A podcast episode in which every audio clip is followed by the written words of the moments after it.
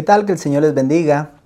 Hoy quiero compartir con ustedes el tema Harás lo que nadie es capaz. Y la cita bíblica la encontramos en Daniel 2.10 y dice así la palabra del Señor. Los caldeos respondieron delante del rey y dijeron, no hay hombre sobre la tierra que pueda declarar el asunto del rey. Además de esto, ningún rey, príncipe ni señor preguntó cosa semejante a ningún mago, ni astrólogo, ni caldeo. Yo creo en una generación que impacte nuestra sociedad. Dios lo cree así. Creo en una generación de cambio. Creo en una generación que hará lo que nadie es capaz. No porque yo lo decida creer, sino porque es lo que Dios cree para su vida y para mi vida. Daniel y sus amigos son un gran ejemplo porque siendo jóvenes, aproximadamente entre los 17 años, Dios permitió que hicieran lo que nadie era capaz de hacer. Ninguno podía revelar el sueño del rey Nabucodonosor y mucho menos interpretar algo que no sabían. Pero la juventud de hoy debe de saber que Dios los quiere usar en gran manera para hacer lo que nadie es capaz de hacer. Quiero compartir cuatro, cuatro elementos muy importantes el día de hoy con ustedes. Cuatro pasos para hacer lo que nadie es capaz de hacer. El número uno es identidad. El versículo 7 del capítulo 1 de Daniel dice, a estos el jefe de los eunucos puso nombres. A Daniel, Belsasar, a Ananías, Sadrach, a Misael, Mesac y a Zarías, Abednego. A Daniel y a sus amigos les pusieron nombres de dioses paganos. A Daniel le pusieron Belsasar, que significa adorador de Baal. Cuando nosotros no tenemos identidad le andamos poniendo atención a cualquier opinión que tenga la gente de nosotros. El enemigo y la gente nos podrá poner cualquier nombre o sobrenombre. Nos podrán llamar inútiles, inservibles, se podrán burlar de nosotros, pero a Daniel el nombre que le pusieron no fue un problema para él. ¿Por qué? Porque él tenía identidad, él sabía quién era y sabía quién era su Dios. Daniel era un adorador de Dios. Su nombre es un derivado de Elohim que significa Dios es mi juez. Esto quiere decir que no importa los sobrenombres que el mundo y el enemigo nos quieran poner, sino lo que Dios diga que nosotros somos. El único que nos puede juzgar y decir quiénes somos es Dios, porque Dios es nuestro juez. La persona que no tiene identidad nunca será feliz por lo que es, por lo que tiene, ni dónde está, etcétera y etcétera. Para hacer lo que nadie es capaz, no debemos de perder nuestra identidad. Yo debo de encontrar mi propósito en Dios, saber quién soy yo, pero antes de saber quién soy yo, saber quién es mi Dios. Número 2. El segundo paso para hacer lo que nadie es capaz es la consagración. Daniel 1.8 dice la palabra, y Daniel propuso en su corazón no contaminarse con la porción de la comida del rey, ni con el vino que él bebía. Pidió, por tanto, al jefe de los eunucos que no se le obligase a contaminarse. La, la ración diaria propuesta por Daniel es un símbolo de una relación con Dios, la, a los que pocos les gusta, pero la más saludable para nuestro cuerpo, alma y espíritu. Esta es la que nos hará mejores cuando nosotros tengamos identidad y cuando nosotros nos consagremos, vamos camino a hacer lo que nadie es capaz. Daniel se consagró para Dios. Número 3.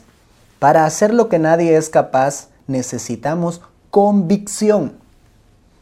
El mismo versículo 8 del capítulo 1 de Daniel dice, y Daniel propuso en su corazón no contaminarse con la porción de la comida del rey, ni con el vino que bebía. Él pidió una comida diferente y dijo que no se le obligara a contaminarse. Ahora, Convicción quiere decir la seguridad de lo que se piensa y de lo que se siente. Debemos de notar que sus convicciones no fueron para ser popular o para llamar la atención, sino que sus convicciones vinieron del corazón para complacer a Dios. Para Daniel la comida era inaceptable, no por dieta, sino porque era prohibida en las leyes judías.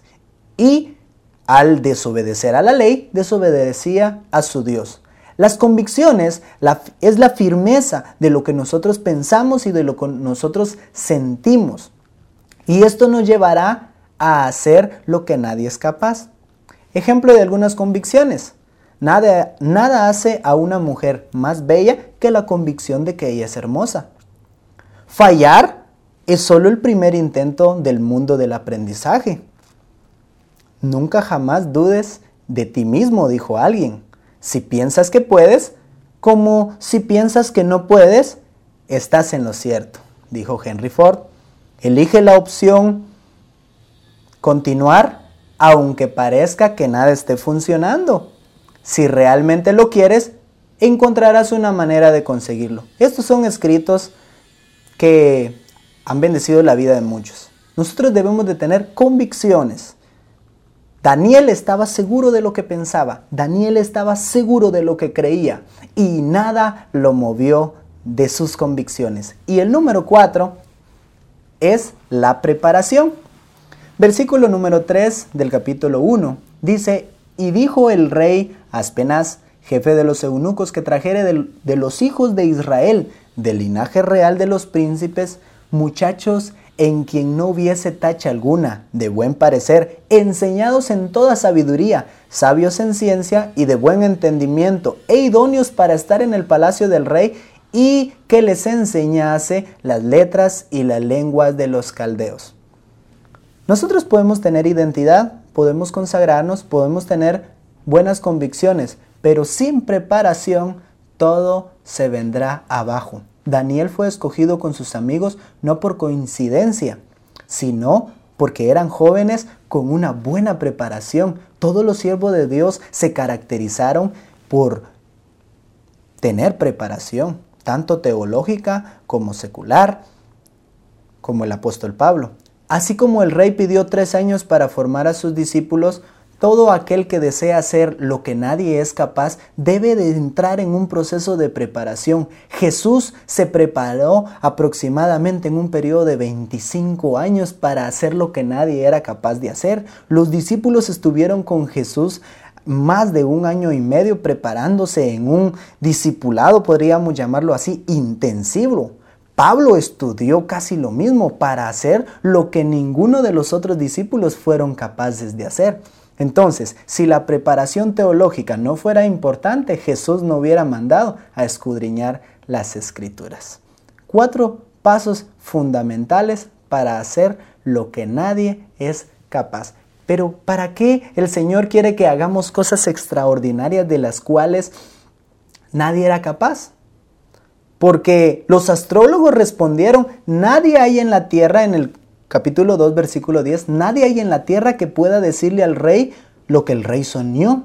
Y ningún rey, por grande y poderoso que sea, jamás pidió cosas algunas a sus magos, brujos o astrólogos. O sea, en pocas palabras aquellos dijeron, no hay nadie en la tierra que pueda hacer tal cosa. Pero hay una buena noticia. Daniel con sus amigos lo pudieron hacer. Ellos pudieron hacer lo que nadie era capaz. ¿Por qué? Porque ellos tuvieron identidad, consagración, convicciones y preparación. Pero cuando hagamos lo que nadie es capaz, no se nos olvide que el fin de todo esto es dar a conocer al autor. Daniel respondió en el, en el capítulo 2 y versículo 27, Respondió delante del rey, el misterio que el rey demanda, ni sabios, ni astrólogos, ni magos, ni adivinos lo pueden revelar, pero hay un Dios en los cielos, el cual revela misterios, y él ha hecho saber al rey Nabucodonosor lo que ha de acontecer. He aquí que tu sueño y las visiones que has tenido en tu cama, y comienza a relatar. Él dijo, no viene de mí, viene de un Dios poderoso. Y el versículo 47 dice, el rey habló a Daniel y dijo, ciertamente el Dios es el Dios de los dioses y Señor de los señores, Rey de reyes, el que revela misterios, pues pudiste revelar este misterio. El fin de todo es que exaltemos el nombre de Dios y no exaltemos nuestros nombres. Dios les bendiga. Soy IDEC Podcast.